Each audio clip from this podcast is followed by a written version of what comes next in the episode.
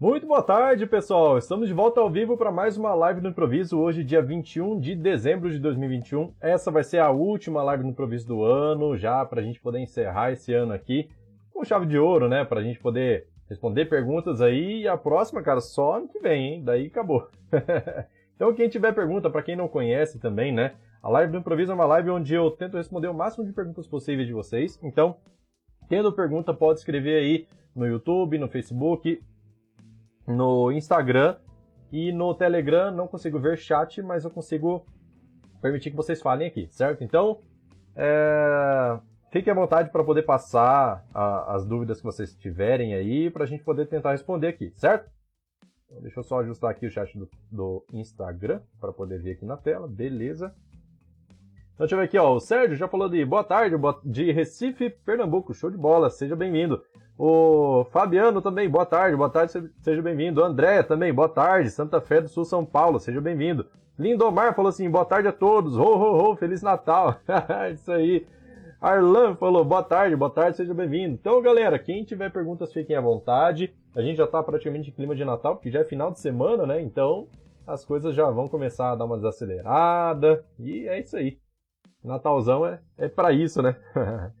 E aí, vocês vão passar Natal aonde, né? Para quem não tiver pergunta sendo feita aí, quiserem conversar um pouco também, vão passar Natal aonde? Em casa, com a família, vão viajar? Então fiquem à vontade para comentar, beleza? Hoje acho que a live vai ser até um pouco mais light. Eu não tô tão 100% de saúde hoje, mas vamos que vamos. Deixa eu ver, deixa eu ver, deixa eu ver. Cadê as perguntas, perguntas, perguntas? Aproveitando, galera, que agora que é começo de live, é mais fácil de responder perguntas. Por quê? Porque eu consigo estender mais a resposta, né? Até chegar à próxima pergunta, certo? Bora, bora, bora. Perguntas. Eu já tenho, cara, olha só, eu já tenho vários planos pro ano que vem pro canal. Vai mudar bastante coisa no canal, então se preparem porque se vocês acham que é bastante conteúdo, Vai vir muito mais ainda ano que vem, hein? Meu Deus do céu. Lincoln falou, boa tarde, mestre. Boa tarde, seja bem-vindo. Laerte falou, é, só, convida, só convidar, basta, basta mandar a localização. É, isso aí.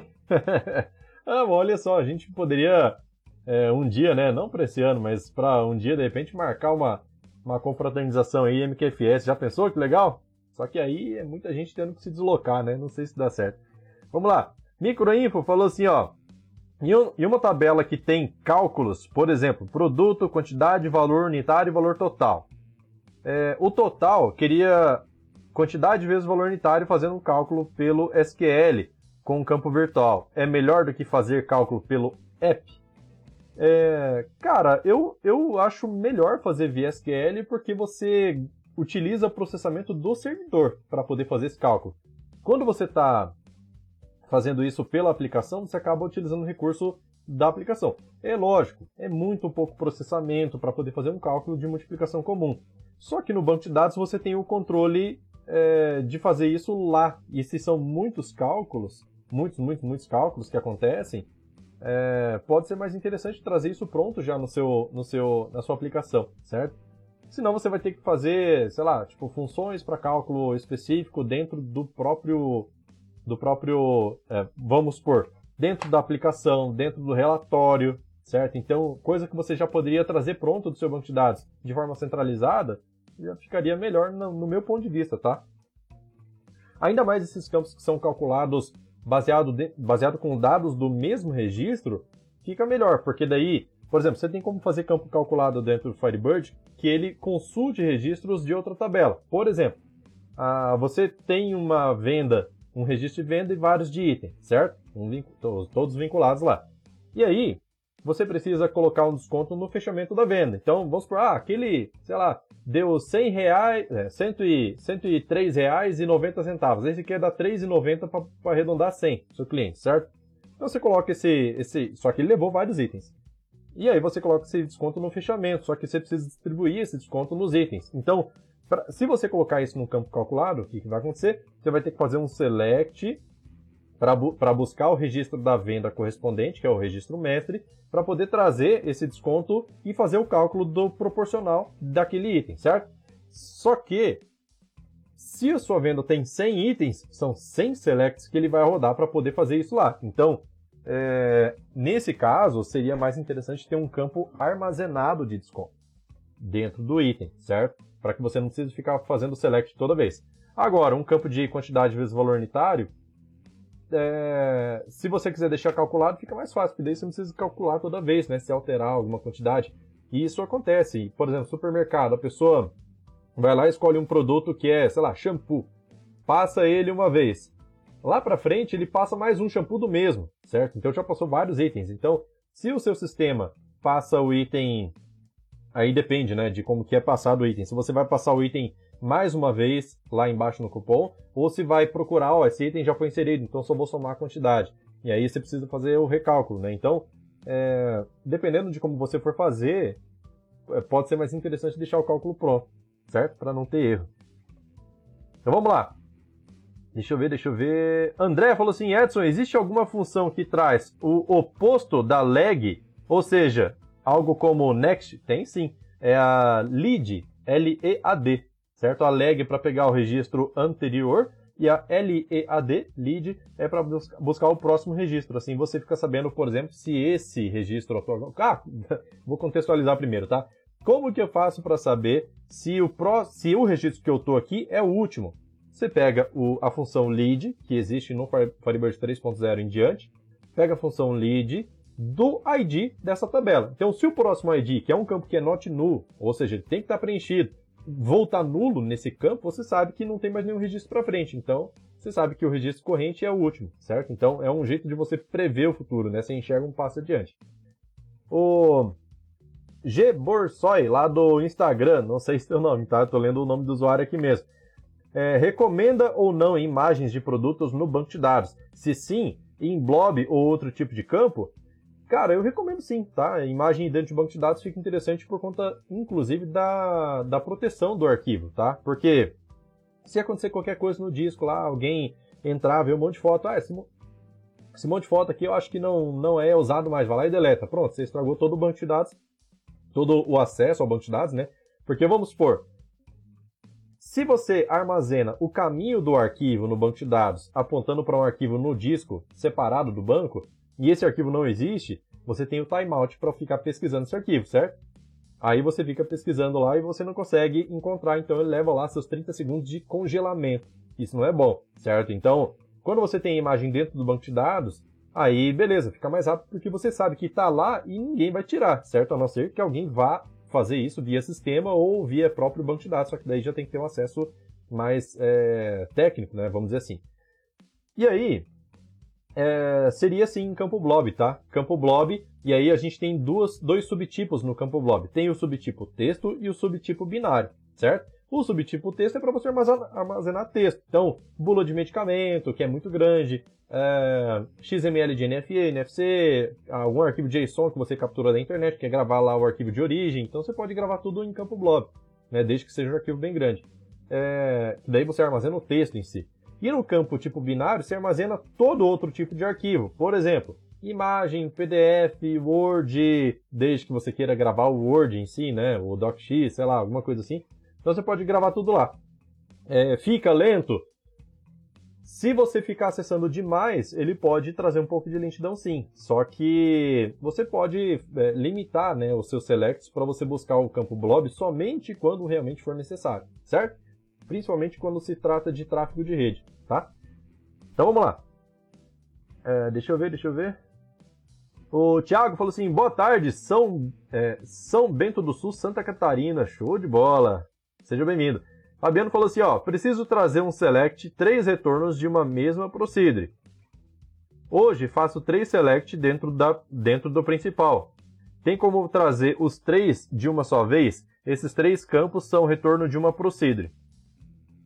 Aí ele colocou um monte de select aqui, ó, select entre parênteses, né? Select pendente from PR, deve ser a procedure, né? PR pendente, tal, tal, tal. Daí abre outro parênteses, select py from PR pendente. Ah, mesmo procedure. Deixa eu ver. E depois select mãe from PR pendente também, a mesma procedure. É, retorno pendente, vírgula pai e, e mãe, né? Tá, então vamos lá. Deixa eu só reler a sua pergunta ali, ó. Preciso trazer em um select três retornos de uma mesma procedure. Tá, beleza. Ao invés de você fazer o select nas, é, é, dessa forma, porque provavelmente você teve um select numa tabela principal, e aí na lista de colunas você colocou cada um dessa, desses subselects para poder retornar essa procedure, certo?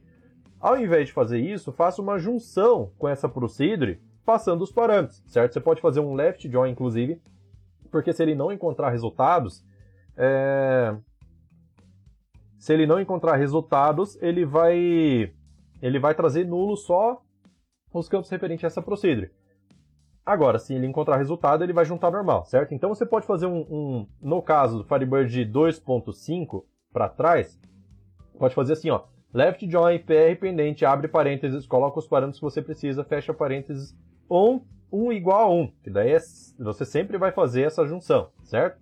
É... No caso do Firebird 3.0, você não precisa utilizar o on 1 igual a 1. Nesse caso, você coloca assim, cross join, PR pendente, abre parênteses, coloca os dados ali, fecha parênteses e só, certo? Você não precisa especificar os parâmetros de, é, de igualdade lá, de ligação, né, da junção. Então, por quê? Porque é um join cruzado. Provavelmente, esse, esse, essa sua procedure vai retornar só uma linha de registro, certo? Então, você pode colocar o cross join, o left join on um igual a 1, ou então é, tabela principal, from tabela principal, vírgula, PR pendente, e aí só tem que confirmar se ele vai aceitar colocar esses parâmetros nessa terceira forma de fazer junção, tá? Os parâmetros ali por dentro. É... Beleza, daí o que, que você vai fazer? Você pode colocar um apelido para sua procedure, você vai fazer uma junção só nessa procedure, você coloca um apelido para ela, por exemplo, SP ou PR, e aí lá na sua lista de campos você vai chamar o quê? pr.pai, pr.mãe, pr. É... Qual que é o próximo? Pendente, certo? Então, só isso. Só isso. Então, assim, você vai fazer o select uma vez só e não três vezes. Fica muito mais performático. Beleza? Você vai ver que o resultado vai melhorar bastante. Microinfo falou assim, ó. É, é considerado uma boa prática de SQL evitar sempre o famoso select asterisco from tabela e sempre selecionar os campos que deseja exibir em tela ou serão utilizados no momento? É, diga em performance isso influencia muito pode influenciar sim, tá? Porque, por exemplo, vamos supor, você até faz um select lá, é, select asterisco from no seu dataset, certo? Ele vai trazer todas as colunas, vai adicionar todos os fields lá no seu dataset, principalmente falando de Delphi, Lazarus, tá? É, e aí, quando você for utilizar, você acaba não utilizando todos. Você utiliza, sei lá, de, de 20 campos, você utiliza 3, 4 só e pronto. Então, é, você pode é, de preferência, colocar só essas três colunas que você vai utilizar, certo? Principalmente se você tem campos muito grandes. Por quê? Qual que é o problema de trazer o select asterisco from? Cada caso é um caso, tá? Se você vai utilizar todos os campos, beleza. Se você não vai utilizar, chama só os campos que você precisa. Por quê? Porque todo... todo Vou colocar um exemplo prático aqui, tá? Um exemplo bem fácil de entender. Vamos supor, você tem uma tabela lá com, sei lá, com 10 mil registros. E aí você faz um select asterisco from. Nesse select asterisco from vão ser retornadas 10 colunas. A última coluna, que é uma coluna que você não usa muito, pode ser um campo blob, pode ser um campo varchar de 300, 400 é, posições, certo? Vamos supor que seja um, um campo de bastante espaço aí. E aí o que, que acontece? Você fez um select asterisco from, você tem também esses campos, blob, esse varchar, por exemplo, que você não vai utilizar naquele momento, Pode ser que você utilize depois, mas não naquele momento, para você traz e aí toda a sua linguagem de programação, seu componente tem o trabalho de pegar esse campo, colocar ele dentro do dataset, o que ocupa mais espaço de memória e tudo mais, certo? Então, quanto mais quanto mais você limita a quantidade de campos que você vai trazer no dataset, melhor, porque daí você consome menos memória, o dataset trabalha mais rápido para poder exibir os dados em tela. Inclusive, isso é é, é notável quando você faz é, esse select numa tabela no próprio IBExpert, tá? Não precisa nem partir para sua aplicação. Por exemplo, quero fazer um select asterisco from em uma tabela que tem 100 campos. Daí você tem, sei lá, um milhão de registros. Daí experimenta fazer select asterisco from e sem filtro nem nada, né? Sem where e dá um control end lá no seu dataset. O que, que vai acontecer? Ele vai demorar um tanto lá para poder carregar tudo. Se você selecionar só o campo ID, por exemplo, dois, três campos a mais, pouca coisa, e fazer o mesmo select sem filtros para poder exibir todos os 1 milhão de registros, por exemplo, vai lá, dá um F9 e dá um Ctrl End, o tempo que ele vai levar para poder exibir tudo em tela vai ser muito mais rápido, certo? Então você percebe diferença dependendo da quantidade de campos que você tem. E aí, para que, a que, que isso se atribui? Primeiro, montagem de dados dentro do seu dataset. E segundo, o tempo de imprimir na tela. Querendo ou não, o tempo de impressão também conta muito. Não sei se você já reparou, mas um backup que você executa, por exemplo, no, no com aquele parâmetro "-v", que ele exporta todos os passos lá da execução do backup, ele demora muito mais do que um backup que você tira esse "-v" e deixa ele executar direto, certo? Então, fica até uma dica aí de performance. Se você quer executar o seu backup mais rápido, é, e você tem certeza que seu banco está íntegro e tudo mais, tira o parâmetro "-v" e deixa ele torar o pau lá, certo? Deixa ele rodar lá tranquilo que daí ele vai terminar mais rápido, certo? Você começa a notar essa diferença quando você tem muitos registros. No caso de um backup, ele pega o banco de dados inteiro, certo? Se o seu banco de dados é pequeno, também você não vai notar muita diferença. Mas dá, dá diferença. Tudo custa um pouquinho. E esse de pouquinho em pouquinho é que vai ficando um pouquinho mais rápido, um pouquinho mais lento. Beleza? Lincoln falou assim, ó. Eu gravo imagem no banco muito mais prático e rápido. Ah, e outro detalhe, tá? Tem gente que às vezes precisa gravar XML é, de NFE no banco de dados e o banco cresce bastante e tal, e aí tem esse incômodo, vamos dizer assim, né?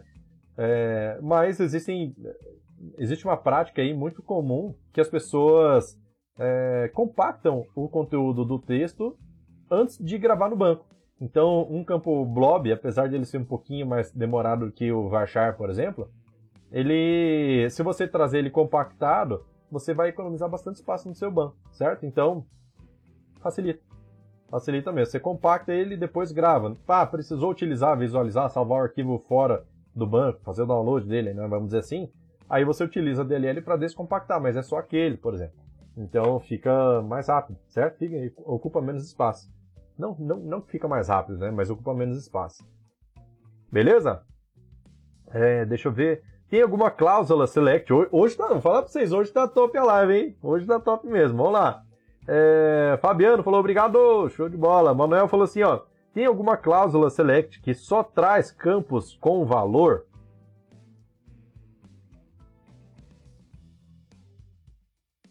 Não tem. Não tem. Olha só. É, e, e, pelo que eu entendi, vamos supor, você tem uma tabela lá com 10 campos, 5 estão preenchidos, os outros 5 estão nulos. E aí você quer trazer só os que têm valor. E isso não tem. Porque primeiro você diz quais são os campos que você quer, avisa o banco de dados, ó, pode trazer esses campos, daí ele vai lá e traz. Então ele não vai sumir com esses campos. Normalmente, se eu não me engano, esse tipo de, de comportamento é de banco não relacional, que é aquele no SQL, né? Tipo, ah, qual que é, cara? O esqueci agora o nome dos bancos, do banco comum aí não relacional. Mas tem, é, é, é, um sentido diferente, porque daí ele só traz os resultados que realmente tem, tem dados preenchidos. Isso, isso eu ouvi teoria, tá? Não vi, mas eu acho que é assim mesmo. É... No caso de banco relacional, não. Você informou o campo lá e ele vai trazer com valor. Mas, eu não sei por qual motivo você está comentando sobre isso. Por exemplo, se você precisa fazer uma concatenação de dados e por isso você não quer que os campos que estiverem nulos sejam retornados, porque ele vai anular toda a concatenação, por exemplo, aí você utiliza o coalesce certo? Coalesce, para caso ele esteja nulo, troca por vazio.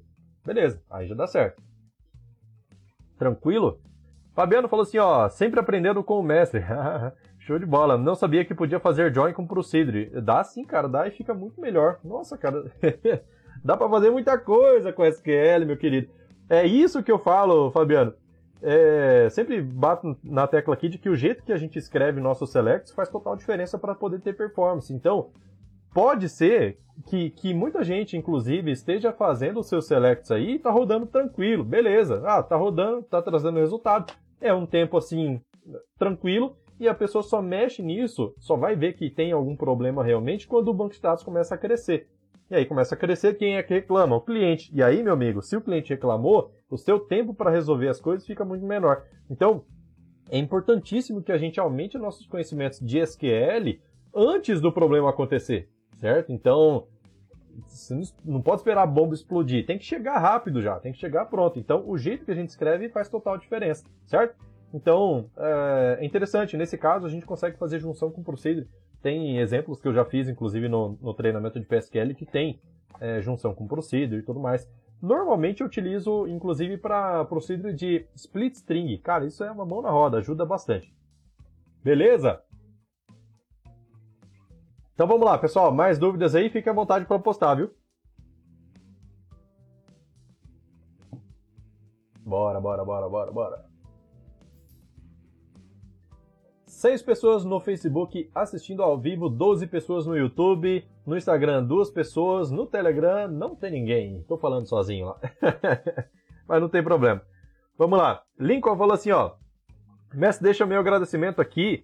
É, esse ano você me ajudou muito com o banco na web da Saving Cloud. Meus sistemas podendo rodar perfeito lá com SAT, NFE, NFC. Valeu, Feliz Natal e Feliz Ano Novo. Muito obrigado. Que bom, cara. Eu fico muito feliz de ter de poder ajudar.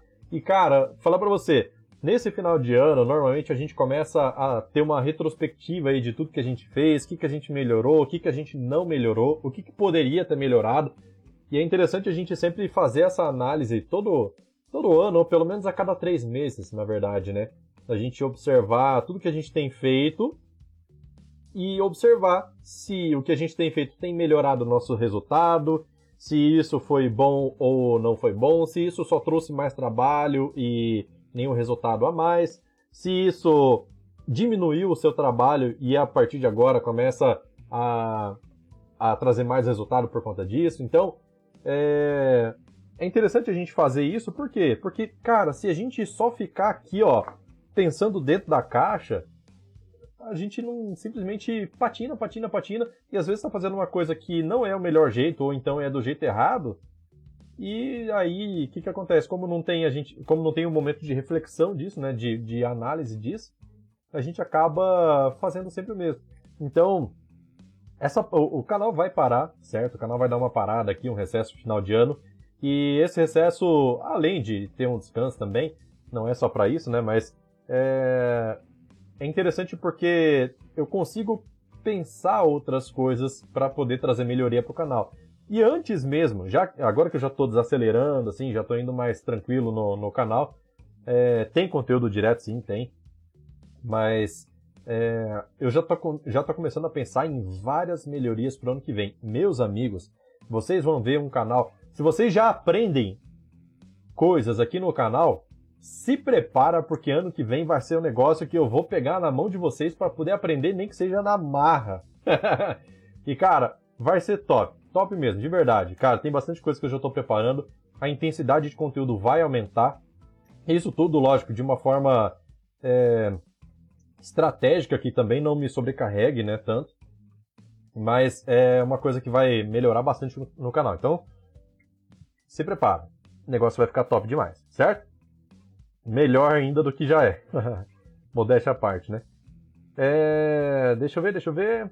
Tiago falou assim, ó, acompanho há pouco tempo você, mas muito bom ter conteúdo em português e bem explicado como você faz. Parabéns, mestre. Oh, valeu, cara. Muito, muito obrigado aí. Inclusive, no vídeo que vai sair amanhã no canal, é... vai ter. Ah, seja bem-vindo também ao canal, né? Não sei há quanto tempo você segue aí, seja bem-vindo. É... Deixa eu ver o seguinte, olha só. Cara, nesse canal teve bastante coisa que foi criada também nesse ano, né? Já foi bastante coisa que já foi criada, já vídeo, conteúdo, formato de conteúdo e tudo mais. Então, às vezes as pessoas chegam e, e ficam perdidas por onde começar. E realmente, cara, é muito, muito conteúdo mesmo. Para quem está começando com SQL, se, se depara com esse monte de conteúdo que tem no canal e fica até preocupado. Meu Deus, cara, como, onde que eu começo aqui?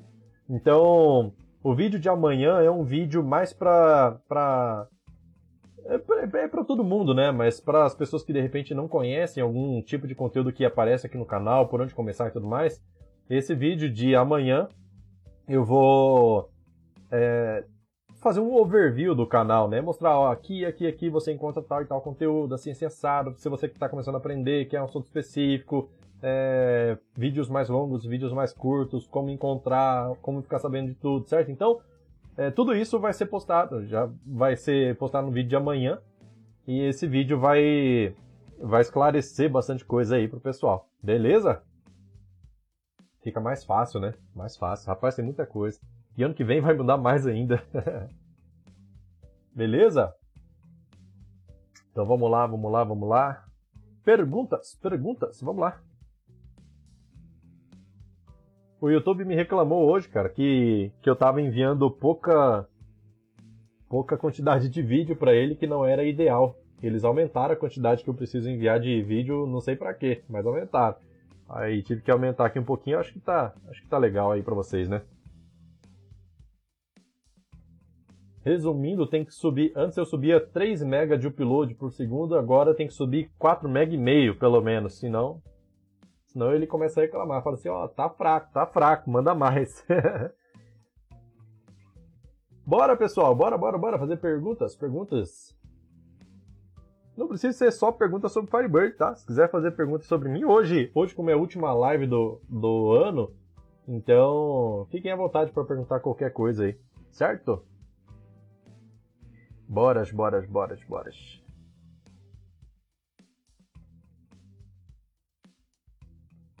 Só uma palhinha sobre o que vai acontecer ano que vem. Sabe aqueles assuntos que vocês têm, por exemplo, ah, até aprendi, vi um vídeo, mas não consegui aprender direito. Isso acontece muito com CTR cursivo. Acontece com vários outros assuntos também. Que a pessoa assiste o vídeo, tenta fazer, não consegue, e acha legal o vídeo, vê a facilidade, fala, cara, eu não tenho essa facilidade. É, isso vai mudar. Isso vai mudar ano que vem. Ano que vem, cara, vai ter vídeo, vai ter live aqui no canal de forma que as pessoas vão conseguir participar da live, expor um problema e a gente vai resolver ao vivo, certo? Ao vivo. Então, ah, vai, vai ter assuntos específicos, né? Então, ah, hoje a gente vai falar sobre CTE, hoje a gente vai falar sobre, é, sei lá, o, todas as possibilidades do comando insert. Tem possibilidade que as pessoas às vezes nem conhecem. Por exemplo, ah, junção com procedure, dá para fazer também. Então tem bastante coisa aí que a gente pode tratar no canal a partir do ano que vem, certo? Então, só para vocês terem uma ideia do que está por vir. Vai vir mais coisas. Mas essa é, é uma, uma das coisas que vai acontecer, certo? Então vamos lá. Deixa eu ver, deixa eu ver. Guilherme falou, opa, cheguei agora, seja bem-vindo. Fabiano falou assim, ó, select x, vírgula, pr, pendente, vírgula, pr, pai, pr, mãe, é, vírgula, daí imagino que tem outros campos, né? Daí você colocou, deve ter colocado lá a cláusula from, certo? From, a tabela principal, left join, pr, pendente, pr, on. Não, não é assim, tá? É... Quando você coloca assim, left join, PR pendente, PR, é, na verdade sim, entre o nome da procedure e o apelido, você precisa abrir o parênteses e colocar os parâmetros, certo? Então, left join, PR pendente, abre parênteses, coloca os parâmetros que veio da tabela principal. Fechou parênteses? Beleza. É... Aí você entra com apelido, PR, ou 1 igual a 1. É isso, certo? Dessa forma. Então tá um pouco errada a sua sintaxe aí. Lincoln falou assim, ó. É, aqui vai uma, uma pegando o generator com o FireDAC às vezes dá um BO, ele não atualiza em execução, uso um query para GenID, outro para gravar os dados. Alguma ideia? Cara, eu prefiro utilizar direto lá no banco de dados, viu? Por exemplo, se você utiliza Firebird 2.5 e anteriores, você vai precisar utilizar uma trigger lá de Before Insert, certo? Na trigger de Before Insert você consegue... É, você consegue colocar lá a geração do, do, do generator, certo? Eu prefiro daquela forma lá. Até porque, por exemplo, se você está no FireDAC então você está executando essa Cayman Generator lá no lado da aplicação. Só que por acaso aconteceu algum problema, falha de rede, qualquer coisa assim. E aí ele tenta queimar e não consegue, certo?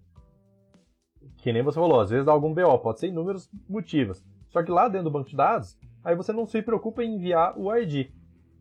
Você pode fazer o select do seu ID depois, né, para poder dar um refresh na sua tabela. Mas o a geração do seu do seu do seu generator, né, do seu campo ID, fica lá dentro do banco, a carga do banco. Daí não tem erro, certo? Então vamos lá. O Guilherme falou assim, ó. É, achei muito interessante o RDB DBKey. é, esse é mesmo. Um dos seus vídeos. Já fiz, acho que dois vídeos do RDB DBKey. E, cara, tem inclusive um vídeo que eu mostro como fazer deleção de registro duplicado na velocidade da luz. É o título do vídeo. E usa também RDB DBKey. Cara, é outro, outro nível de velocidade. Nesse vídeo que eu postei ontem, não deu tanta diferença. Deu, ficou muito próximo, né? E, inclusive, a segunda tentativa até rodou, rodou um pouquinho mais lento. Mas, assim, é, é, Dependendo da quantidade de registros que você tem, pode ficar mais rápido sim. Bem mais. E dependendo do, do tipo do select que você está rodando e tudo mais, né? Mas é isso daí. Deixa eu ver aqui, ó. Show de bola, ótima pergunta aqui, ó, do J. Aurélio, falou assim, ó, qual a melhor ferramenta para testar a velocidade de um select? Cara, assim, é... por mais que fale assim, ah, eu vou tentar usar um ISQL porque o ISQL é puro, daí a gente sabe exatamente a velocidade do select sem nenhuma interferência de componente gráfico nem nada. Mas não é isso que acontece na realidade. Na realidade, a gente tem lá um, um sistema que está fazendo seu select para poder rodar com, com, da forma que precisar, certo? E vai trazer tudo em tela, vai montar em um DB Grid ou em alguns campos lá, sei lá, qualquer forma. Então, é... o que, que acontece? Para você montar, para você testar a velocidade de um select, tem, tem algumas coisas, que, duas coisas que você principalmente precisa levar em consideração. Primeiro, primeira delas, quando você usa o IB Expert, que é o que eu uso sempre em todos os vídeos, você dá o F9, lá embaixo aparece o tempo de preparação e o tempo de execução. São dois tempos diferentes. Inclusive, se você estiver inserindo o registro ou atualizando, depois ele tem o tempo do commit também. Isso tudo influencia. Então, tempo de preparação, mais tempo de execução, mais tempo de commit, é tudo que você precisa para poder saber quanto tempo levou no total, certo? É... O IB Expert é bom por conta disso, porque ele já monta lá, ele te mostra qual é a diferença de tempo de em milissegundos, por exemplo, certo? No caso, essa é a primeira situação que você precisa avaliar. Tá indo no tempo rápido? Tá. Ou não tá? Ou mesmo que esteja, você precisa ver a quantidade de leituras de registro que ele está fazendo. Exemplo, um select lá, com exceção do group, tá? um select que ele está retornando mil linhas de registro. Só que lá na aba de performance, e isso só aparece na versão paga do IBExpert, lá na aba de performance, ele está dizendo que ele fez uma leitura de 10 mil, de 15 mil, de 20 mil registros, certo? Se for somar todas as tabelas envolvidas.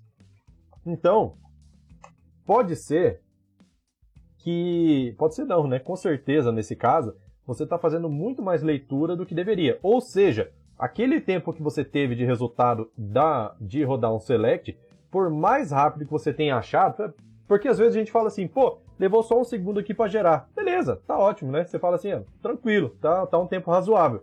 Mas, se você está fazendo uma leitura muito maior do que deveria, esse tempo poderia ser muito maior, muito, muito melhor, né? Muito mais rápido, eu quis dizer. Poderia ser um tempo muito melhor. E aí, o que, que acontece? Se você não dá atenção para isso, seu sistema vai acumulando pequenos trechos de lentidão. E esses pequenos trechos de lentidão, no final das contas, vai virar um negócio que para você poder corrigir, seu cliente já está reclamando para você. Bicho, o sistema está lento. Aí, cara, você fala assim, nossa, para poder corrigir isso, porque veja bem, ah, mas tal tela tá rapidinha, até que tá rapidinha. A outra tela também tá rapidinha. Só que o cara trabalha o dia inteiro com o sistema, certo? E ele trabalha o dia inteiro, e aí você soma tudo isso, às vezes o cara chega a perder uma hora, uma hora e meia de tempo de trabalho, que isso dá prejuízo para a empresa cliente, em pequenos pontinhos de lentidão. Então, cada select que você vai montar, você precisa avaliar o tempo que ele está demorando para ser executado e a quantidade de registros que ele está lendo, se está condizente com a quantidade de registros que está sendo exportada na tela, certo?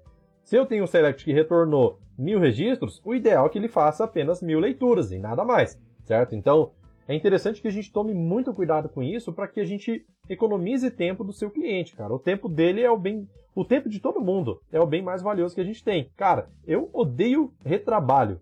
Por quê? Porque isso me faz perder tempo. Era para ter feito uma vez, era para estar certo e beleza. Se você tem esse tipo de problema de retrabalho, porque, ah, bateu lá no cliente, estava funcionando bem, depois essa mesma rotina que você fez, já, já até esqueceu. E a gente sabe, cara, desenvolvedor, bicho, você está trabalhando num código, e aí esse código, é, quando você muda para outra, outra situação, ah, terminei isso daqui, entreguei e fui para outro.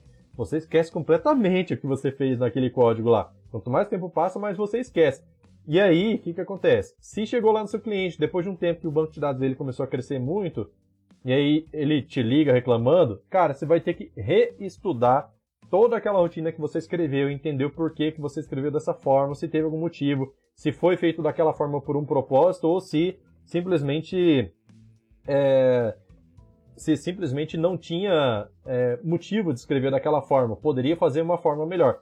E aí, o que acontece? Você tem que ter o tempo de analisar o que foi feito, o porquê foi feito dessa forma, o tempo de pensar em uma correção que traga exatamente o mesmo resultado e que não vai afetar nenhuma outra rotina. Então você perde muito mais tempo tendo retrabalho. Então é muito melhor que você faça o seu, suas consultas, que você tome cuidado com, a, com o tempo de execução, com a quantidade de leituras que ele está executando e, inclusive, tenha é, tenha esse cuidado de, de gastar um pouco mais de tempo com essas coisas aí, para que você não tenha retrabalho no futuro. Beleza? Então vamos lá, deixa eu ver. Deixa eu ver, deixa eu ver, deixa eu ver. É, Felipe falou assim: boa tarde, mestre, boa tarde. Ah, inclusive, o, Aurélio, olha só. É, tem formas, tem outras formas de você conseguir descobrir se porque assim, uma coisa é você fazer um select. É, fazer a, a, descoberta de um select lento. Exemplo, você está construindo o seu select, você vê se ele está lento ou não. Mas dentro de um sistema que tem inúmeros selects sendo executados de forma lenta, existe como você conseguir encontrar quais são os que estão levando muito tempo, que estão fazendo leitura não indexada, por exemplo, certo? E isso tudo você consegue ver pela tabela mon cifrão é, statements, certo? Tabela Monse from Statements você consegue analisar tudo que está sendo executado de forma não indexada, certo? É, só que só funciona para scripts que estão sendo executados naquele momento. Ele não guarda histórico lá, certo? Ele, é só naquele momento. Quando você manda executar, o Firebird vai lá e captura todo o select que está sendo executado e te mostra, certo? Então, dá para ver. Outra forma é utilizando as, o próprio trace do Firebird, né? Só que daí é, é, sim, já é uma coisa um pouquinho mais avançada. Tem vídeo no canal explicando como utilizar para você fazer a configuração do Trace, para você pegar esse arquivo texto e jogar para dentro da, de uma ferramenta que tem na IBSurgeon, é, de forma que você consiga analisar cada um dos selects que estão sendo executados e é, pico de uso de memória, um monte de outras coisas, tá? Então você consegue analisar muito mais coisas. Dá uma olhada nesse vídeo no canal de como utilizar o Trace do Firebird, certo? Eu mostro como fazer a geração da configuração, que é bem simples. É, o que, que você vai fazer com o arquivo texto? Na hora que você pega esse arquivo texto, você importa aonde, certo? Então, tem tudo lá explicadinho, bem certinho. Você consegue ter um, um mapa assim geral da sua, da sua aplicação, beleza? Do seu banco de dados. Vamos lá. Aí o Felipe falou assim, ó, Felipe Souza falou: "Boa tarde, mestre. Boa tarde, seja bem-vindo. Você acredita que utilizar o generator é mais viável do que controlar pegando sempre o último registro inserido mais um? Com toda certeza, sim, certo? Então, o generator ele tem, tem uma vantagem muito grande em cima desse outro método. Por quê? Veja bem, se você fizer um select no último ID para somar ele mais um, para poder usar esse código dentro do seu banco de dados, o que, que vai acontecer? Você abre uma transação para poder fazer esse select, mesmo que você não esteja abrindo, o seu componente está abrindo para você, certo? Então você abre uma transação, faz a leitura desse select aqui, captura esse código, usa esse código no seu registro e aí o seu usuário demora um pouquinho para poder clicar lá no gravar, para poder gravar esse registro novo. O que, que acontece? Todos as, todas as máquinas que estiverem tentando inserir nessa mesma tabela vão pegar exatamente o mesmo código de, de registro. O primeiro que inserir vai conseguir, o segundo em diante já vai dar problema, certo? Então, o generate, isso porque todos trabalham em escopo de transação. O generator, ele trabalha fora do escopo de transação. O que, que vai acontecer? Na hora que você chama o generator, ele vai lá e queima o generator, te devolve o código e ninguém, você tem certeza absoluta de que ninguém mais vai pegar esse mesmo código, certo? Então, na hora que você vai criar o seu registro, você sabe que aquele código é seu. Ah, mas o usuário cancelou a inserção e aí eu queria reutilizar esse código. não recomendo fazer isso, tá? Não recomendo, porque o generator já trabalha fora do escopo de transação para evitar duplicidade. E pular um código, não vejo isso como problema nenhum, certo? Então vamos lá. É, deixa eu ver, próximo aqui, ó. Fabiano falou assim, ó, left join, PR pendente, abre parênteses. Aí colocou ali os, par os parâmetros, né? Fecha parênteses, PR 1, 1 igual a 1. Exatamente, é isso aí. Aí falou, entendi, agora deu, obrigado, show de bola. Manuel falou assim, ó, fale um pouco do seu ambiente de trabalho. Hoje trabalho com dois notes, um i5 e 3 e umas cinco máquinas virtuais, dois Linux e, e três Windows. Caramba! É, hoje eu trabalho aqui com é, um Note, tem uma tela, é, um Note aqui com um, um, de 15.6 polegadas, aí tem um monitor de 23 polegadas e alguma coisinha, 23 polegadas e pouco.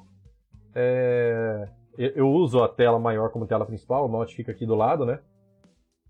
Tem, esse Note é um i7 de 16 GB, nona geração, tem placa de vídeo de acho que 6 GB de RAM, é, SSD M2 NVMe, né? De 512 e tem um HD é, comum também, como extensão, né? De 1 TB. É isso. Esse ambiente. E a internet aqui é 200 MB. É isso, isso, isso influencia bastante, né? Internet aqui é principal, cara. Sem, internet eu não consigo fazer essas lives aqui, não. Beleza? Nem postar vídeo, né? Então vamos lá. É, deixa eu ver, deixa eu ver. Ah, e máquina virtual, você comentou de máquina virtual, eu tenho, tenho duas prontas aqui, uma Windows 10 mesmo, normal, e outra Ubuntu 21.04, só que eu uso pouco, só para fazer os vídeos mesmo, quando eu preciso, fazer um ambiente assim de cliente-servidor, tudo mais. Mas, é, inclusive para o curso de SQL eu usei bastante. É... E é isso, beleza? Então vamos lá. É... Abinael falou assim, ó. Na minha empresa temos um único servidor com 500, mais, mais ou menos 500 bancos de clientes. Todos usando, todos usando Firebird 2.5. Tem em média mil conexões. Vale muito a pena mudar Firebird 3.0 ou 4.0? É... Vale, por quê? Ah, eu não sei se seu ambiente é nuvem ou não, tá? Mas o Firebird 3.0 em diante, ele já teve um, um acréscimo muito grande de velocidade no, no, tráfego de rede, certo? Então fica muito melhor. E olha só, rapaz, inclusive o pessoal do Firebird SQL, canal Firebird SQL está assistindo aqui e respondeu ali, ó. É, sim, 3.0 4.0 é melhor com muitos BDs do que 2.5, então já está sabendo. Inclusive, a versão 2.5 do Firebird Super Server, ela não, não trabalha bem com vários núcleos de processador. E no seu caso, como você tem um servidor só com todos esses bancos, é muito provável que você tenha aí vários núcleos, certo? Então, qual que seria o ideal? Utilizar um, uma versão 3.0, 4.0 aí, e utilizar uma versão otimizada do seu Firebird.conf baseado no hardware que você tem. Isso faz total diferença na velocidade do seu servidor. Já teve gente que me chamou aqui falando assim, cara, eu tenho. É, eu não sei mais o que eu faço, eu tô com um problema de lentidão, eu observo o pico de uso aqui do, de disco, de CPU, de memória RAM, e tá tudo lá em cima, só que eu não tenho tantos é, tantos usuários conectados. É pouco, no meu ponto de vista, para o hardware que tem. E realmente faz diferença. Quando você trabalha com o Firebird.conf, padrão que vem no seu banco de dados, ou no seu, na sua instalação do Firebird, você está colocando lá as configurações mínimas de uso para que rode em uma máquina simples. E aí você não aproveita bem os recursos do seu servidor. Agora, é, quando você tem é, um Firebird.conf tunado, baseado nas configurações de hardware que você tem lá no seu cliente ou no seu servidor centralizado, aí faz total diferença, cara. O Firebird consegue trabalhar utilizando todos esses recursos, inclusive ele só utiliza todo o recurso se tiver demanda. É diferente de um SQL Server, por exemplo, que ele, se você falou assim, ó, utiliza 128 MB, ele joga lá para cima, 128 GB de RAM, por exemplo. Ele utiliza tudo, mesmo que haja poucas conexões.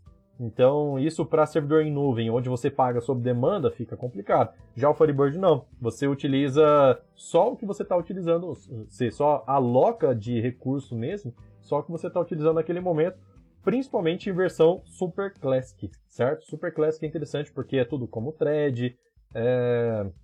você aloca uma quantidade X de memória para cada conexão, assim que se desconecta o cache é eliminado da memória, então ele vai reduzindo a quantidade de uso. Então é, é interessante isso. Beleza? É, deixa eu ver, deixa eu ver. Guilherme falou assim, ó, poderia trazer algum, algum conteúdo sobre recursividade? Já trouxe. Já tá pronto. Então, é, lá no, no MQFS, no canal lá no YouTube, se você pesquisar, deixa eu até pegar o título aqui para você, tá? Mas é recursividade com CTE. Deixa eu pegar aqui, ó, recursividade. É, deixa eu ver, deixa eu ver. Recursividade com CTE. São 22 minutos de vídeo, mas eu explico tintim por tintim como funciona a recursividade, mostro um exemplo de utilização sem recursividade e com recursividade, o mesmo exemplo. Daí você consegue ter uma ideia da vantagem que traz a recursividade, certo? Porque saber recursividade só por saber é uma coisa. Agora você saber e ver a diferença que é você ter esse essa recursividade aplicada é outra história, cara, é outra história. E a recursividade funciona super bem no Firebird, beleza? Então tem um vídeo já com todos os detalhes sobre a recursividade. É interessante que você dê uma olhada aí. Deixei o link aí no YouTube, tá? Então vamos lá. E tem outros, tá? Não tem só esse não. Tem vários vídeos que eu já utilizei recursividade. Se você pesquisar um pouquinho mais, você vai conseguir encontrar. Inclusive, olha só. É... Tem outros assuntos também que eu já agrupei no canal para ficar mais fácil de encontrar. Como que você faz para poder encontrar? Entra no site do, do MQFS, que é mqfs.com.br e aí lá em, sem o www, tá? mqfs.com.br e aí lá em cima no menu tem playlists. Clica lá e você vai ver vários assuntos que já estão agrupados. É só escolher o assunto que você quer, clicar e pronto, vai receber no seu e-mail de graça, tá? Não tem custo nenhum. Eu só organizei os assuntos. Ah, por exemplo, eu quero saber só sobre performance. Beleza, você clica lá, fala assim, quero essa playlist, certo? Então ele chega no seu e-mail o link da playlist. Beleza? Então vamos lá. Tem vários assuntos lá bem interessantes. Deixa eu ver, deixa eu ver, deixa eu ver. Abimael falou, entendi, obrigado, show de bola. É, o J. Aurélio falou, show, obrigado, beleza, que bom, que ajudou. Vamos lá, o Mário falou assim, ó, boa tarde, você poderia fazer um vídeo usando o backup e o restore do IBExpert, quais opções marcar ou não? Olha só, é, eu não cheguei a utilizar o backup do IBExpert para fazer vídeo por um motivo, porque, assim, é, posso até fazer o vídeo, tá? Não tem problema nenhum, posso até fazer. Só que o backup do Expert, ele utiliza o próprio GBAC para fazer o backup, certo? Então, é, é, ele faz o backup da mesma, a mesma, o mesmo resultado que você tiver, os mesmos parâmetros de tela que você tiver lá no GBAC, são os parâmetros, do, no, no Expert, são os parâmetros que tem disponíveis no GBAC, certo? Então, você consegue... É, você consegue você, que eu li o último comentário aqui, até dei uma risada, já vou chegar lá. Então vamos lá. Então você consegue utilizar os mesmos parâmetros, exatamente os mesmos. E aí eu já tenho vídeo no, no canal falando sobre como utilizar o, o GBAC, inclusive de forma remota, onde você só manda o comando para o servidor, fala assim, servidor, faz o backup aí. E tá vendo essa pasta aí? C2 pontos barra backup que tem aí na sua, no seu HD, grava ele aí. Grava seu backup aí. Então, você consegue mandar o servidor executar o backup e gravar ele numa pasta do próprio servidor, certo? Então você executa ele de forma remota. Fica bem interessante isso, porque você não precisa entrar no servidor para poder fazer o backup. Você pode utilizar a API do Firebird e mandar o comando para ela executar. Isso funciona tanto para o GBAC quanto para o backup incremental, que é com NBackup. E eu também tenho vídeo sobre o NBackup aqui, inclusive com sugestão de utilização do backup incremental. Ah, quando é que eu devo executar um backup completo? Quando é que eu devo executar um backup full? Você vai reparar que tem diferença de velocidade na execução de cada um dos backups, só que também tem diferença de tamanho de arquivo. Por quê? Aproveitando o gancho aqui, o GBAC, por padrão, ele compacta os dados para poder gravar o arquivo, do, o arquivo FBK, certo? E o NBackup não. Então o NBackup faz uma cópia muito mais rápida. Se você tem um banco grande, a execução do NBackup fica muito mais rápida do que do GBAC. Por que, Edson, que o NBackup não compacta o arquivo? Cara, veja bem, se você está precisando fazer um backup incremental, você vai precisar de mais velocidade, certo? Por quê? Porque teoricamente você quer ter um backup de hora em hora, que qualquer problema que aconteça, você tem um backup muito recente para poder ser executado. Imagina se esse backup demorasse para ser executado. Não ia adiantar. Tá? Então, é, a ideia do NBackup é velocidade. Quer velocidade no backup? O NBackup é o ideal para você por enquanto. Por enquanto, sabe por quê? Porque no futuro já tem previsto isso, inclusive para a versão 5 do Firebird, que já está em desenvolvimento, existe a previsão de backup paralelo. O que, que é backup paralelo, Edson? Vocês já devem ter conhecido aí aquele download accelerator, né? Quando a gente tinha é, escassez de internet rápida aí, vamos dizer assim. Você queria fazer um download mais rápido. O que, que ele faz? Ele cria threads, cada thread é responsável por baixar um pedacinho do arquivo, o download accelerator, certo? Para baixar um pedacinho. Cada um terminou de baixar, beleza, então monta o arquivo só e grava no disco, certo? O backup paralelo com o GBAC vai funcionar dessa forma. Ele vai capturar, vai ter vários trabalhadores, por exemplo, vai executar o backup é, de partes diferentes do banco de dados, no final das contas vai juntar tudo de um jeito, de uma forma só. Isso vai aproveitar muito mais recurso do seu servidor, vai ter muito mais velocidade, e aí, meu amigo, aí se segura, porque o GBAC vai ficar top, beleza? É isso aí, cara. O Firebird tá, tá progredindo, tá progredindo. Devagarzinho eles estão colocando várias coisas muito interessantes aí pra gente. Fabiano falou assim: deixa eu ver só se eu li a de cima. Ah, já li. Mas assim, eu posso fazer sem problema nenhum, tá? Vídeo sobre backup com IBExpert, não tem problema. Mas os parâmetros são os mesmos. É, deixa eu ver. Fabiano falou assim, ó. É, ah, inclusive, olha só, sobre backup do, no IBExpert, é interessante é interessante falar sobre isso, de que é os mesmos parâmetros de GBAC, que compensa utilizar o GBAC. Por quê? Porque nem toda máquina você tem o IBExpert instalado.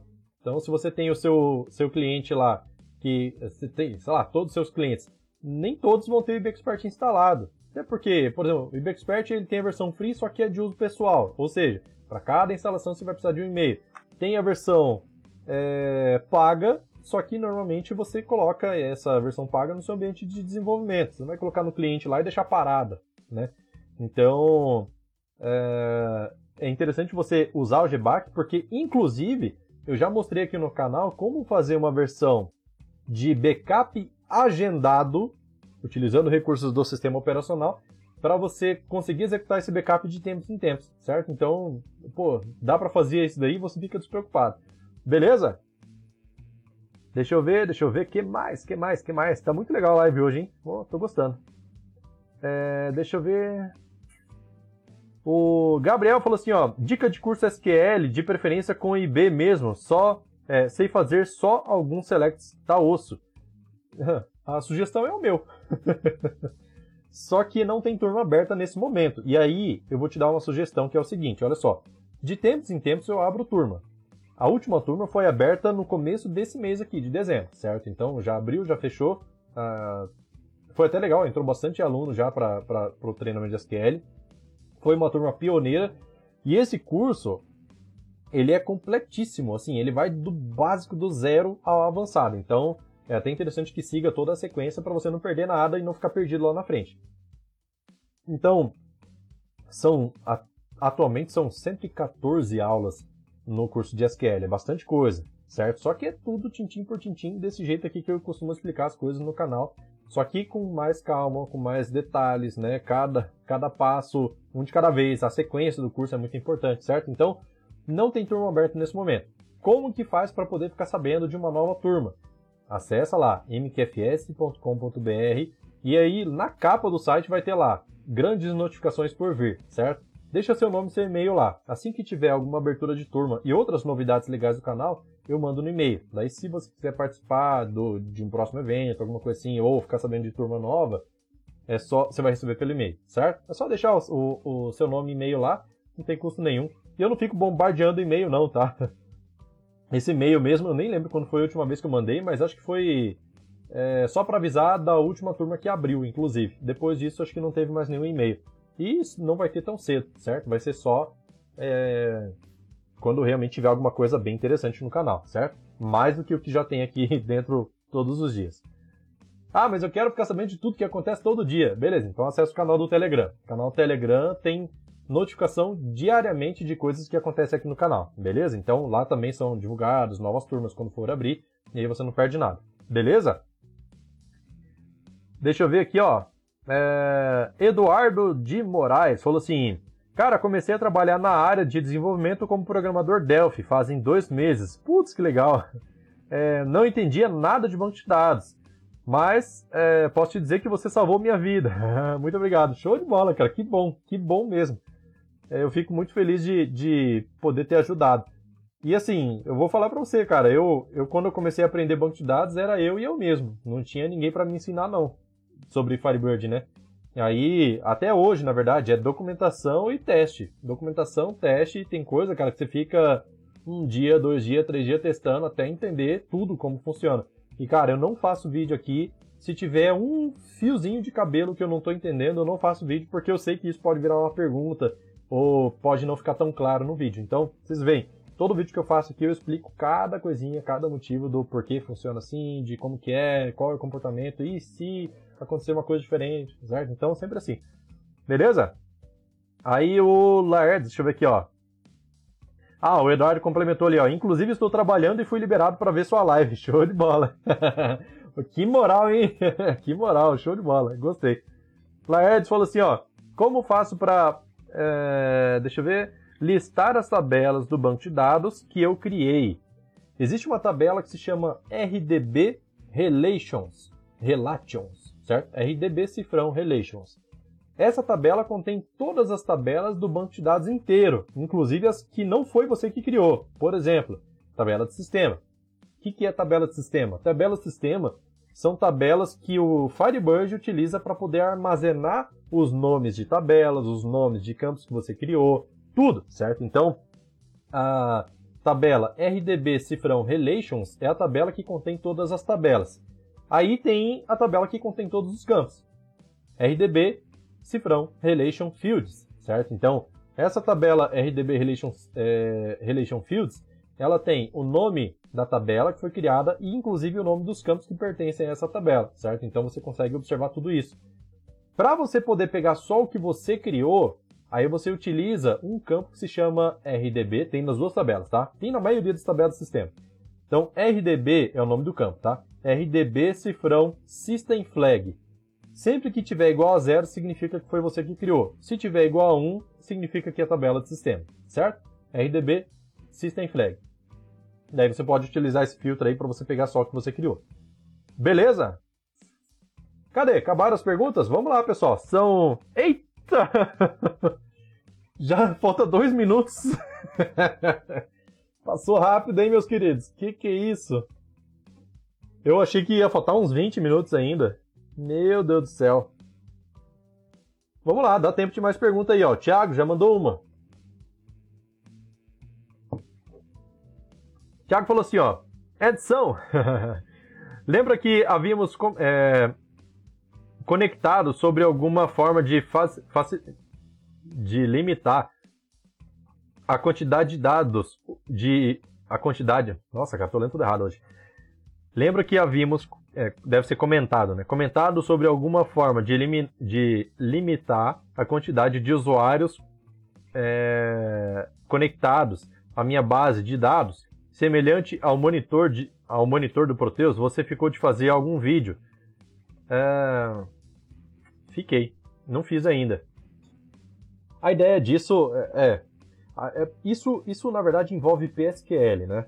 envolve PSQL. Você tem que utilizar, ó, a partir da versão 2.5 do Firebird, você tem trigger de conexão. Ou seja, a cada conexão nova passa por essa trigger, certo? Então esse o código dessa trigger é executado. Nesse caso, é... nesse caso existe como você fazer um select, por exemplo, na tabela mon cifrão attachments que é a tabela que tem as conexões. Eu, vou, eu adiantando só, tá? Mas esse vídeo ainda vai sair. É... Inclusive eu lembro que você é aluno, tá? Não esqueci não. Lembro que você é aluno, no caso esse vídeo sairia dentro do, do treinamento de PSQL. É... Então, existe forma de você fazer uma, uma um, um, trigger de, de conexão no OnConnect para que Na hora de se conectar, você verifica se existe o um número máximo de conexões atingido ou não. Se já chegou no número máximo, você impede essa conexão de que forma? Executando uma uma exception, certo? Você joga uma exceção e na hora que você joga uma exceção, ele aborta a conexão, certo? Então dessa forma você consegue abortar. Não é nada muito misterioso, tá? Você consegue fazer dessa forma aí sem problema nenhum. O único detalhe é que existem formas de você burlar isso, certo? Só que para isso a pessoa tem que ter algum conhecimento um pouco mais técnico. Se for um usuário comum do sistema, ele não vai saber como fazer, certo? Por quê? Porque para isso você precisa se conectar no banco, passando um parâmetro específico para que não execute as triggers de conexão, certo? É... Então, se o usuário é, é, um usuário de sistema comum, ele só acessa pelo seu sistema, ele nunca vai usar esse parâmetro, certo? Então, para ele, simplesmente vai travar e pronto. E que mais? Ele pode até conseguir se conectar no banco através de outra ferramenta, mas pelo seu sistema não vai conseguir. E aí o sistema que seria interessante, né? É... E aí tem outro detalhe que você pode fazer, ó, já vai uma dica aí valiosíssima para você poder fazer, porque você imagina assim, ah, o contrato que eu tenho com o meu cliente permite no máximo 20 conexões simultâneas, independente de quem seja o usuário, certo? No máximo 20 conexões simultâneas. Só que, vamos supor que tem 20 conexões lá e ele te liga falando assim, cara, eu preciso, de um, de um, preciso resolver um problema aqui. Daí o seu usuário de suporte tenta se conectar no banco de dados e não consegue. Por quê? Porque a trigger está impedindo, já chegou no limite de conexões. Então, para você não ter que ficar rodando com um parâmetro lá para poder dizer que não é para executar trigger de conexão, até porque podem ter outros motivos de você ter trigger de conexão que sejam, por exemplo, é... vamos dizer assim, sei lá, reindexação de índice, certo? Recálculo de índice, que eu já mostrei no curso como fazer. E isso tem que ser executado, por exemplo. Então, para que você é, teve um outro evento, inclusive, que foi o último que eu mostrei como fazer a atualização de, de melhoria de performance, é, tudo via PSQL, que isso executa também em, em trigger de conexão. Então, para você não ter que ficar parando de executar a trigger de conexão, você pode colocar uma exceção. Ah, se a pessoa for se conectar com esse usuário específico, seja o SysDBA ou seja um usuário administrador que você não passa para o seu, seu cliente, aí beleza, ele permite passar, não joga exceção. Então, ou número de conexões máximo excedido, ou se por acaso tiver excedido, tiver no, no limite ali e for sysdba, deixa passar, certo? Se for sysdba, deixa passar, nem valida isso. Se não, se não for sysdba ou esse usuário administrador, aí você permite, aí você faz a validação de quantidade de usuários. Beleza? Deixa eu ver, deixa eu ver. Laertes falou assim, ó, vai vir as views e procedures também. Não queria esse é, que viesse. É, tem mais campo lá, inclusive, tá? É, olha só, a RDB Relations, RDB Relations vai vir views, procedures não. Para procedure tem uma tabela específica, que é RDB Procedures. As views também ficam lá armazenadas na RDB Relations. É... Precisa dar uma olhada certinho. Deixa eu ver aqui para você já, se eu acho. Porque tem um campo que diz que diferencia view de tabela lá dentro da RDB Relations, certo? Então, RDB Relations. É... Deixa eu procurar aqui na documentação e já te falo.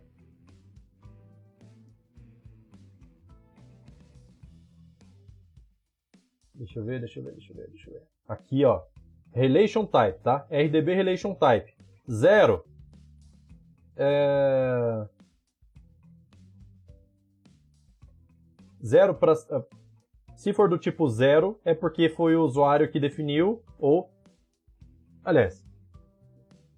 Tipo zero, é que tá em inglês aqui, eu estou tentando traduzir o pé da letra, mas resumindo: zero é tabela própria, certo? Tabela comum. É, view é um. No RDB, Relation Type, tá? View é um. External Table é 2, que é aquela tabela externa, certo? É, tabela de monitoramento é 3. É, deixa eu ver. Aí tem tabela temporária. No, tabela temporária é 4 e 5. Daí tem a parte de preservar as linhas ou deletar as linhas, certo? Então tem essa diferença. Que daí é 4 e 5. Mas o que você precisa filtrar aí é onde o, o relation type seja igual a zero, certo? System flag igual a zero, relation type igual a zero. Beleza? É isso, é isso, é isso. Deixa eu ver aqui, ó. Agora. É... Thiago Rafael falou. Comentado, seria show isso. Como sempre, conhecimento sobre Firebird top. Ideia top. Show de bola, é isso aí então. É, pessoal, chegamos aqui já no final da nossa última live do improviso do ano. Ei, galera, deixa eu ver aqui, ó. São 14 horas e 5 minutos. Eu queria agradecer demais a participação de todos vocês, não só hoje, mas em todo esse ano aí que passou. Foi um ano top pra caramba, apesar de vários problemas que acontecem aí com todo mundo, né? Mas é, foi um ano que, que o canal evoluiu bastante, já consegui trazer inclusive um treinamento novo, é, trazer bastante conhecimento aí para vocês. Então, é, eu agradeço demais a participação de vocês, são vocês que fortalecem o canal o like de vocês, o compartilhamento de vocês, o comentário de vocês sempre fortalece bastante. E o canal já tem mais de dois anos, fez dois anos em outubro, com vídeo todo dia. Todo dia tem algum conteúdo diferente aqui no canal e nunca houve, nunca houve repetição até hoje. E se houve algum assunto, é, algum assunto parecido, foi de uma perspectiva diferente ou com algum conteúdo novo que eu, que eu mesmo aprendi. Eu também aprendo aqui com vocês, certo? Deixa eu ver aqui, ó. O Rafael mandou mais uma, vou ler mais essa, daí a gente encerra, beleza? Então aqui, ó, tem o banco de dados Firebird 2.5 e uma tabela chamada Produto Estoque, Produtos Estoque. Nela contém um campo chamado Código de Barras Varchar, e aí tem a continuação. Gostaria de saber se existe uma maneira de descobrir um número de descobrir um número disponível. O problema é que nesse campo pode ter um exemplo, código com letra e números. Aí a continuação. Exemplo, um banco de dados com autopeças que o código compõe número e letra. Como poderia, como poderia criar uma ideia para esse caso? Obrigado, você é mais ninja do Firebird que eu conheço. Show de bola. se der para responder. Vamos lá, deixa eu só reler aqui um, um pedacinho. Tem um banco de dados Firebird 2.5 com uma tabela chamada Produto Stock. Nela contém um campo código de barra de, do tipo varchar. Gostaria de saber se existe uma maneira de descobrir um número disponível Cara, olha só. Esse número, por exemplo, se, se pode entrar letra e número, a autopeça eu sei que tem a referência do fabricante, por exemplo. Você tem lá letras e números e pode ser, é, sei lá, AB123, AB124, AB125. É isso que você está perguntando, se existe um número disponível. E se tiver, por exemplo, BC123, esse número que está repetindo porque tinha lá no AB, você precisa saber que ele repetiu ou não? Porque se não for, se for para considerar códigos únicos, aí basta criar uma unique mesmo, de fato, certo? Então lá no IBExpert, na hora que você vai lá em Constraints, tem uma abinha lá que chama Unique, aí você escolhe qual é o campo que você quer que ele não se repita, certo? Então, se você tem lá a referência do fabricante, você coloca lá que esse campo é uma unique. O que, que o Firebird vai fazer? Ele vai definir ele como único, ou seja, não pode ter repetição. Pode entrar nulo? Pode, porque o que define se vai entrar nulo ou não é se é not null, certo? Mas se não tiver definido, então ele vai permitir entrar nulo sem problema nenhum, vários nulos inclusive.